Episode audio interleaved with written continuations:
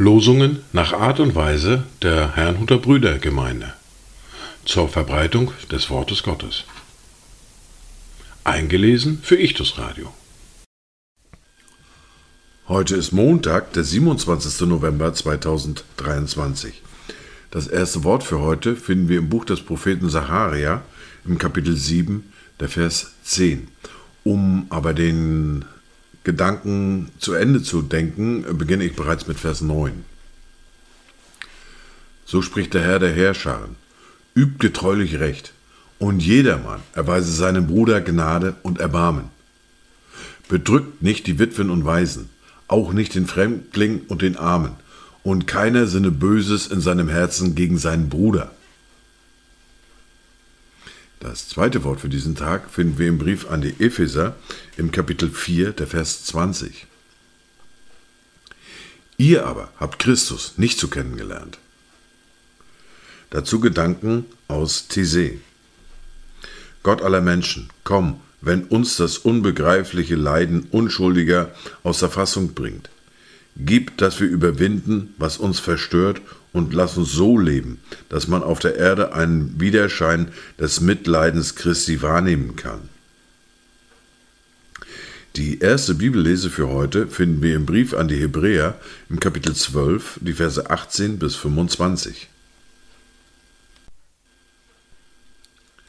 Denn ihr seid nicht zu dem Berg gekommen, den man anrühren konnte, und zu dem glühenden Feuer, noch zu dem Dunkel der Finsternis und dem Gewittersturm, noch zu dem Klang der Posaune und dem Donnerschall der Worte, bei dem die Zuhörer baten, dass das Wort nicht weiter zu ihnen geredet werde, denn sie ertrugen es nicht, was befohlen war.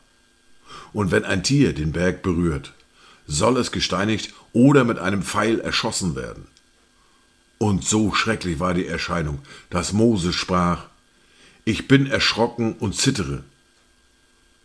Sondern ihr seid gekommen zu dem Berg Zion und zu der Stadt des lebendigen Gottes, dem himmlischen Jerusalem und zu Zehntausenden von Engeln, zu der Festversammlung und zu der Gemeinde der Erstgeborenen, die im Himmel angeschrieben sind, und zu Gott, dem Richter über alle, und zu den Geistern der vollendeten Gerechten und zu Jesus, dem Mittler des neuen Bundes und zu dem Blut der Besprengung, das Besseres redet als das Blut Abels.